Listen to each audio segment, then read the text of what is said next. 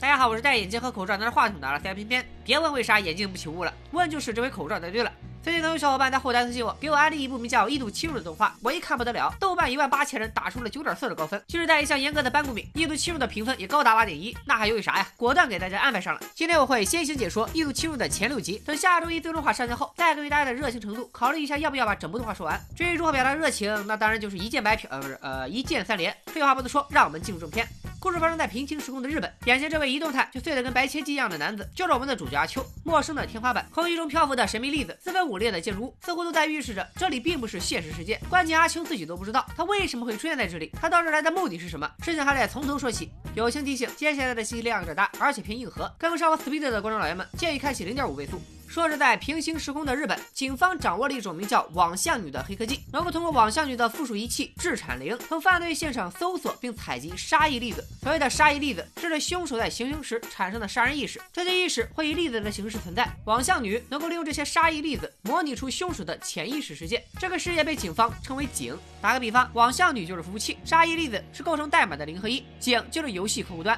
搞不懂网校女、之产灵、杀意粒子和井这几个高概念的，可以把我刚才说的那一段再看一遍。在潜意识的世界里，有些东西是真实存在的，而有些的是潜意识的主人想象力的产物。在潜意识的世界里，所有信息都自有因果，背后也都另有深意。光有井肯定是远远不够的，还得安排矿工到井里挖矿。这些下井挖矿的人被称为神探。神探可以通过进入杀人犯的井，在潜意识世界中收集关键信息，而在井外的警察也能实时观测到井的影像，通过细节筛选出有效信息，靠着网像女这个外挂，彼此里应外合，联手破案。网像女的创造者已经失踪，现在唯一一台机器暂时交由仓使用。这个仓是由警方精英和神探组成，围绕网像女势力的特别行动机关，局长白头书担任最高领导，负责背锅和公关，由警官阿贵担任仓的组长，负责仓的常规运行。资深干警松叔担任外务组组长，和警方特战队配合进行现场调查。这个设定有点像我解说过的电影《源代码》，不同的是，主角需要去与杀人魔的脑海里兴风作浪，想想就刺激。然而收获总是伴随着风险。一般人进入潜意识的世界后，往往会出现认知紊乱的情况，甚至永远迷失在潜意识的海洋里，成为植物人。即使肉体死亡了，他的精神也会永远被困在网像女里。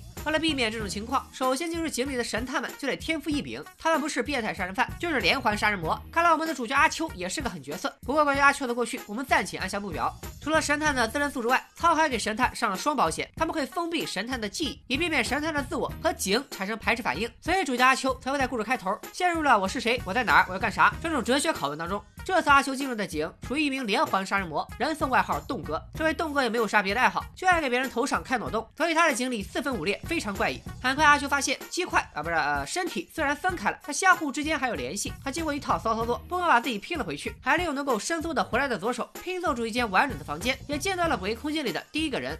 面前这位已经死亡的女孩名叫小爱，她是工具人阿秋的工具人。我们知道下井的神探记忆都是清零的，而小爱就像一个开关，会给神探注入新的记忆，让阿秋相信自己是一名神探。他的使命就是破解小爱被杀的谜题。所以接下来的剧情，大家还会看到小爱同学在各种杀人犯的井里以各种方式被杀。咱们继续来看这个洞哥的井，房间支离破碎，四面透风。首先可以排除密室杀人，阿秋决定先四处转转。先在书房里找到了。印有藤田商店 logo 的日历，又在另一个房间里遇见了。足足七个人，气氛一下子就热。热闹了起来，这七个人都和阿秋一样支离破碎，其中有五人都是连环开动杀人魔的受害者，剩下两人也在失踪人员名单中，就算还没遇害，也应该是被洞哥监禁了。没想到洞哥居然把他们当做家人，放在一起生活，都给人变态。阿秋本以为能从这几个人口中套出点消息，没想到他们都不认识小艾。阿秋灵机一动，一动动想起了鲁迅先生的名言：拼图之所以存在，是为了拼合在一起。阿秋说干就干，居然把整个街区都拼在了一起，一看就是老乐高玩家。果然，看似严丝合缝的地面上，突兀的出现了一大片缺损，缺口的形状和章鱼烧五五章鱼湖的招牌完全一致。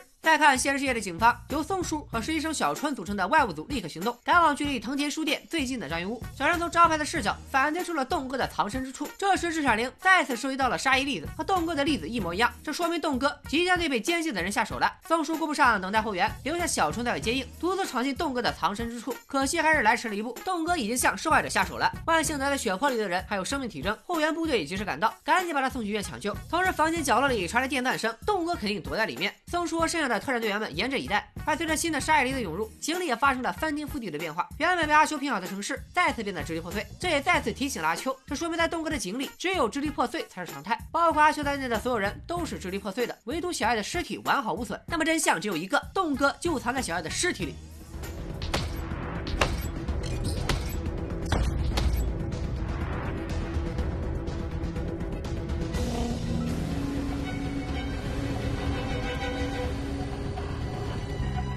看着眼前的栋哥，阿秋迷茫了。案子确实是破了，那接下来干嘛呢？把栋哥抓住，送给支离破碎的警察吗？实际上到了这里，阿秋的工作就已经圆满完成了，就像现在小说里的情节一样，神探只负责推理出真相，把逮捕犯人的工作交给姗姗来迟的警察。可没想到，井里再生变故，支离破碎的受害者突然多了一个，居然是外务组的小春。这说明栋哥对小春产生了杀意，难道抓捕现场出事了？只见栋哥手持电钻向松树步步逼近，特兰队手里的枪可不是吃素的，轻易将栋哥放倒。可当他们看清栋哥的脸时，都蒙圈了，这哪里是栋哥？明明是被监禁的受害者，刚刚通过电钻自救逃出来了。栋哥把电钻绑在了意识模糊的受害者手上，再套上雨衣遮挡面目，伪装成他自己。真正的栋哥就躺在血泊里，假装是受害者。而在屋外的救护车里，他们刚刚救走的伤员突然苏醒，抱起伤人，还挟持了小春从下水道逃走了。原来这位受害者才是真正的栋哥。这一招偷梁换柱，应该是在致敬经典电影《沉默的羔羊》影片中的杀人魔汉尼拔，也是用同样的伎俩从警方眼皮子底下逃走的。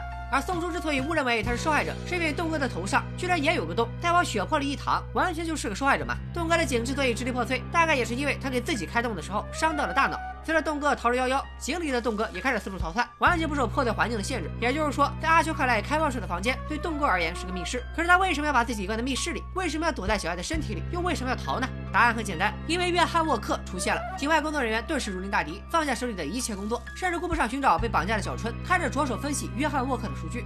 这个约翰沃克到底是什么人？为什么连栋哥都怕他？原来自从网校女系统投入使用后，全球范围内变态杀人犯的数量突然飙升。有证据显示，约翰沃克和这些杀人犯有着千丝万缕的关系，有可能就是约翰沃克造就了这些杀人犯。面对这位杀人犯中的王者，井里的阿秋这会儿也蒙圈了，完全摸不透眼前这个画风猎奇的老哥到底是个什么来头。眼看着一场正邪大战将展开，阿秋首先做出了试探性攻击，然后，呃，约翰沃克就被他一拳放倒了。これで終わりうーんまあ圧倒的に強い俺ってことで勝利 小春那边的情况也不容乐观，栋哥对他手里的制产灵产生了浓厚的兴趣，拿在他头上开动威胁小春，逼他说出制产灵的使用方法。没想到这小春是个绝世狠人，趁着给栋哥讲解的时候，一头撞在了栋哥的电钻上，制产灵瞬间捕捉到了小春的杀意，形成了全新的井。阿贵也立刻下令加球抽出栋哥的井，重新投入到小春的井里。没错，这就是阿秋的工作方式，进入各种不同的井，破解各种各样的奇案。可小人是对自己产生了杀意，严格来说是自杀，所以根本没有给阿秋半点发挥的空间。他当场就被从天而降的钻头给压死了。不过大家不要担心，神探在井里领了便当，并不会对现实世界中的阿秋造成太大影响，最多也就是感觉身体被掏空而已。而且神探的任务也不是活下去，而是尽可能多的收集信息。警外人员从钻头的反光里解析出小春所在的位置是一家废弃餐馆。松鼠秒出警，警钟打了哇哇响。在仓得到线索的同时，栋哥也幡然醒悟，原来他根本不喜欢在别人头上开洞，而是喜欢看别人在自己头上开洞。小春的所作所为赢得了他的尊重。松鼠带着特战队破门而入，将栋哥当场逮捕。小帅因为抢救及时，侥幸存活，在头上从此以后就多了个洞。案子破了，但最大的功臣阿秋看起来并不高兴，因为他们好不容易碰见了约翰沃克，却一无所获。他选择协助警方破案，一方面是为了伸张正义，另一方面也有逃避现实的意思。因为现实世界对阿秋来说实在太过残酷。阿秋原本是一名刑警，和仓的组长阿贵是勾肩搭背的好兄弟。阿秋还有着一个温馨的家庭，然而意外突然发生了，他的女儿被一个外号叫单挑的连环杀人犯残忍杀害，妻子也因为受不了丧女之痛，选择了自杀。阿修出离愤怒，他想在警方之前将单挑击毙，从此走上了一条屠杀杀人犯的不归路。除了单挑以外，他从不亲手杀人，而是针对对方的心理弱点，用语言诱导对方自杀。已经有好几个杀人犯被他活活说死，堪称现代版唐僧。人和妖精都是妈生的，不同的人是人他妈，妖呢是妖他妈。我受不了了。从此，阿秋就被关在《雷神二》中洛基同款牢房里，心甘情愿的当警方的工具人，过着白天下井，晚上被噩梦惊醒的痛苦生活。东哥被逮捕后，社会并没有恢复平静，很快又有杀人犯出现了。市中心的高楼大厦接连发生爆炸，初步判断为同一人所为。由于杀人犯使用的炸弹在爆炸后会在天空中绽放成烟花，所以人送代号“烟火师”。他们的工作人员经过多次尝试，终于在爆炸现场捕捉到了杀意粒子，成功构建了烟火师的井。在瀑布环绕的高塔之上，一群人被困在塔顶，不知所措。从瀑布深处传来的枪声打破了沉默，人群中不断有人中枪倒地。首当其冲者赫然就是小艾，人群瞬间陷入恐慌，有人匍匐在地，依然难逃一死；有人承受不住压力，又跳楼结束自己的生命。甚至有些躲在掩体后面的人，也被来自不明方向的子弹击毙，好像四面八方全都是狙击手。而阿修看着小艾的尸体，再次回忆起自己的使命。我的名前は坂井戸名探偵だ。下の名前はわからないが、そんなことよりまず。 このカエルちゃんの死の謎を解かなくてはならない。 阿秋发现小爱的尸体不太对劲，但又说不出来这股违和感从何而来。警卫大阿贵等人也毫不头绪，互不掩盖了枪声。高塔地面的积水洗去了血迹，因此无法确定举枪的弹道，更别提确定举手的位置了。再加上焰火师的犯罪行为属于无差别犯罪，不针对特定对象，所以塔里的七十五个人，从五官到衣着，几乎全都是随机组合的假人，对调查毫无帮助。警里警外顿时一筹莫展。 警里的阿秋在死去活来了好几回后，终于发现了塔的秘密。之前坠楼身亡的男子原本位于远处，可半分钟后，他的尸体居然出现在阿秋的正下方。既然尸体不会自己移动，那就说明阿秋脚下的塔在移动。这座塔在不断把人送到狙击手的枪口下，难怪有些人即使躲在掩体后也会被射中。小爱尸体上的违和感也迎刃而解。他中枪的同时发现了狙击手的位置，用最后的力气伸手指向狙击手，试图提醒周围的人群。然而小爱完全没有注意到塔在转动，所以他所指的方向和狙击手的弹道岔开了。这时阿修还注意到，在场的人群里有个人一直在以特定的节奏爬行，刚好避开了所有狙击。这个人就是烟火师。体外的工作也有了进展，他们通过将其中七十四个人的五官重新组合，确认了这七十四个人都是四年前中东恐袭牺牲者，而剩下的第七十五个人就是烟火师。在井里，他就出现在虐杀现场，那么在现实世界中，他也肯定会在现场人群当中。凭借这些线索，松叔带着特战队成功将烟火师捉拿归案，将烟火师关在阿秋对面的牢房里。此时阿贵还不知道，他会为这个决定追悔终生。但这些都是后话了。烟火师曾伪造成记者，堂而皇之的出现在现场，将被烟花吸引的围观群众都拍了下来，觉得自己牛逼坏了，怜悯着那些空虚的世人。没想到却被阿秋欲。道破内心深处的小秘密。原来野火是作为战地记者，亲历了四年前的恐袭事件，从此就爱上了人间另一般的景象。他的炸弹恐袭也只是想重现当日的地狱场景，满足一己私欲而已。他和那些有关群众一样浅薄。野火是顿时心态懵了，当晚就在牢房里自杀。这个把住在隔壁的栋哥吓得够呛。哎，他明白了，你明白了没？阿贵一看，这阿秋老毛病又犯了，被他唠嗑唠死的杀人犯已经到达了五人。按照规定，只好先把阿秋换下来，让他冷静冷静。但杀人犯们不会因为阿秋离岗就停止犯罪。阿贵等人一合计，只有变态能下井。我们手里不是有个现成的变态栋哥吗？那就让栋哥试试呗。没想到试试就差点逝世。栋哥在井里死去活来，根本无法完成神探的任务。但栋哥好歹是个纸面上智商一百五的天才，显然不能菜的抠脚，肯定另有隐情。不过这些都是后话。汤的工作人员也普遍反感和真正的杀人犯共事，安排栋哥接替阿秋的事只好作罢。就在仓换血失败的时候，又有杀人犯暴露在了公众视野中。这次的杀人犯代号为掘墓人，他会随机挑选一名受害者，将受害者封闭在狭窄的密闭空间里，通过摄像头同步进行网络直播，让所有观众目睹一条生命的消失。即使受害人已经死亡，他还会继续直播尸体的腐烂过程，手法残忍，性质极其恶劣。但掘墓人也极为谨慎，他通过多个海外服务器作为中转站，让警方无法通过直播确定他的位置。掘墓人用这种手法连续杀害了七人，可警方拿他毫无办法。他也一直找不到掘墓人的杀害例子，直到中学生贵子的出现。几年前，他在放学路上突然失踪，现场只留下了一部手机，而外部组居然在他失踪的地方成功收集到了杀一粒子，从而构建出掘墓人的井。阿秋临危受命，再度下井。醒来时，阿秋发现自己身处一间小屋，面前则是一具被烧得面目全非的尸体。但阿秋还是本能的认出了他的身份。そして俺は坂井戸名探偵だ。俺はカエルちゃんの死の謎を必ず解いてみせる。 阿秋现在所处的环境显然不容乐观，大火从建筑物的下方逐渐向上蔓延。而小爱之死最大的疑点是，为什么他在一间没着火的房间里被烧死了？阿秋还注意到，在对面大楼的顶层房间里有一名女高中生，她就是掘墓人案的最新受害者桂子。这次的井凶险异常，就连阿秋这样的老手都连连死亡，这就反映出了井内探案的最大难点。每次入井的阿秋并不会继承上次的记忆，也就是说，他得凭借本能和直觉，不断去尝试和规避风险。就这样一路死去活来七个小时，阿秋终于来到了桂子的身边。小爱其实是死于另一场火灾，凶手将他的尸体运到这场大火中，企图掩盖他。死亡的真相，这就是所谓的藏木于林。所以贵子的案件真凶并不是掘墓人，而是掘墓人的模仿者。难怪只有这次采集到了杀一粒子。那么真凶到底是谁呢？此时，经历的大火已经蔓延到了顶楼。阿秋正准备带着贵子逃走，没想到贵子突然开口说：“这场大火的纵火犯是一个叫大爷的人，他人过中年，一事无成。某天用一把大火将家人全部烧死。没想到这一切被住在隔壁的贵子看到了，所以大爷杀害贵子其实就是为了杀人灭口。”松叔和刚出现的小春立马赶到大爷家，果然从他家的地下室里找到了一个密封的木桶。这下子算是赶上了。就在大家已经准备庆祝的时候，映入眼帘的却是一具腐烂的尸体。原来大爷在视频网站上播放的根本不是直播画面，而是事先准备好的录像。真正的贵子早已经在几年前死亡了，直到死前的最后一刻，他都没有放弃过求生的希望，相信一定会有人来救他。而此时井中的阿秋还在为拯救贵子做着徒劳的努力。もうこれ以上怖いものは見なくていいからさ。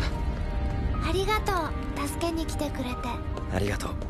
真実にたどり着かせてくれてあのさおじさんの名前教えてくれる？鬼子案的真凶终于落网，但真正的掘墓人依然逍遥法外。在捕捉不到杀一粒子的情况下，想要抓到他比登天还难。一想到这里，小川忍不住灰心丧气了起来。突然，在在围观人群中看到了一道熟悉的身影，赫然就是开洞杀人案中另一名失踪的受害人面瘫哥。他脑袋上被洞哥开了个洞，居然坚强的活了下来。小川赶紧追了上去，没想到面瘫哥迎面就是个烈焰红唇及怀中爆米杀，随后就逃之夭夭。小川一脸蒙圈，这是什么神展开？自己的初吻就这么被夺走了吗？事情肯定不会这么少女漫。小春怀疑面瘫哥就是真正的掘墓人，他来现场也是为了确认模仿犯。试想一下，当一个杀人犯被警察堵住，他的第一反应是什么？当然是逃跑，最好顺手再把这个知情的警察也灭口。而面瘫哥却吻了小春，吻完小春后，面瘫哥自己都吓了一跳，说明这个举动并不是他自发的。会不会面瘫哥大脑受创后，将爱情和杀意的表现互换了？面瘫哥的杀人行为是由内心的爱意所驱动，所以警方才一直捕捉不到掘墓人的杀意例子。说实话，这个脑回路真是闪了我的腰。小周和宋叔返回面瘫哥强吻小春的现场，果然收集到了面瘫哥的杀意例子，终于成功构建出了掘墓。人的井又到了阿秋闪亮登场的时候了。这回的井是一间在空中急速下坠的庭院。见到躺在屋子正中间小爱的尸体，阿秋瞬间想起了自己是谁。俺の名前は坂井戸だ。下の名前は思い出せないが、名探偵。俺はこの死。行了，都知道你是谁，别逼逼了，赶紧解谜吧。嗯，もう解けた。おいおいおい、早えよ！ 从胸口的伤口出血量来看，小艾无疑是死于刺杀。但是在无重力状态下被刺杀的话，血就会溅向四面八方。而现在地面上的血迹却非常规整，像是刻意被人平摊开的。那么凶手的目的只有一个，就是在血迹下面藏东西。阿修果然在血迹下方发现了一个人。他的五官随时都在变化，看来并不是一个具体的人物。经过苍的调查显示，这个人物是由掘墓人案件的受害者拼凑而成。看来面瘫哥真的就是掘墓人。井里的院子也是面瘫哥本家的别院，现在无人居住，而屋里有不少酿造酱油用的大桶。面瘫哥很有可能将受害者封在这些桶里。松叔之外的另一队外务组立刻带队前往别院，却没想到这是针对苍精心策划的陷阱。别院突然爆炸，这一组人全部阵亡。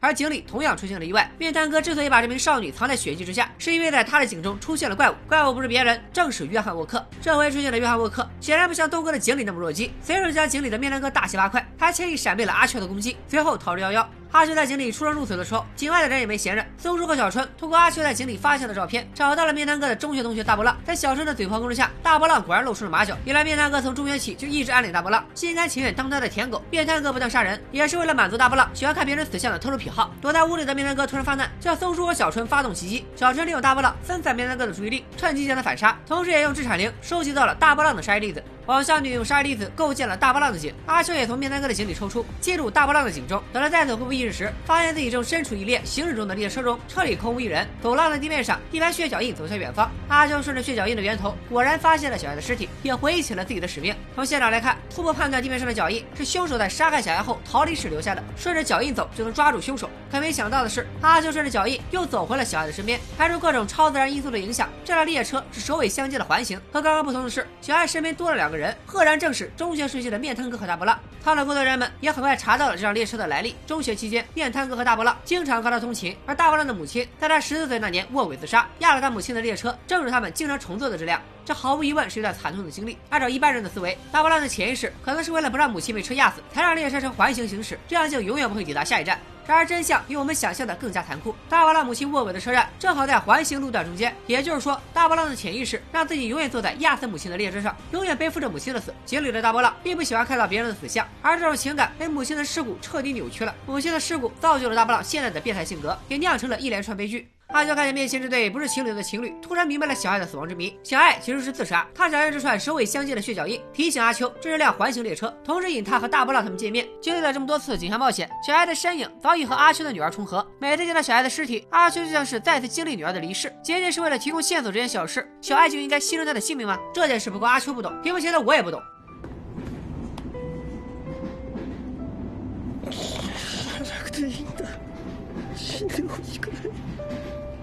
俺はキリを助けたいだけなんだ。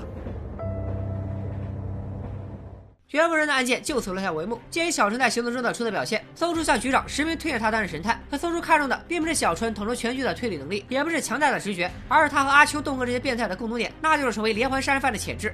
松叔早就看出来了，无论是被东哥绑架的时候，还是用言语刺激大波浪的时候，甚至连反杀名单哥，都在小春的计划之中。松叔这一手举荐，把小春准备定时炸弹送走，同时也是在保护他和他的同事。一六七入前六集的故事到这里就说完了。新上任的神探小春会有怎样出彩的表现？东河神秘的微笑背后又隐藏着什么阴谋？一六七入后半段悬念将全面升级，网校女的真实面目，阿修妻女死亡的真相都将一一揭晓。而阿贵领导的仓能否揭开约翰沃克的神秘面纱？本期视频再看过两千，我就会在完结话上线后加班加点干出一六七入的下集。今天就说到这里，咱们下期再见，拜了个拜。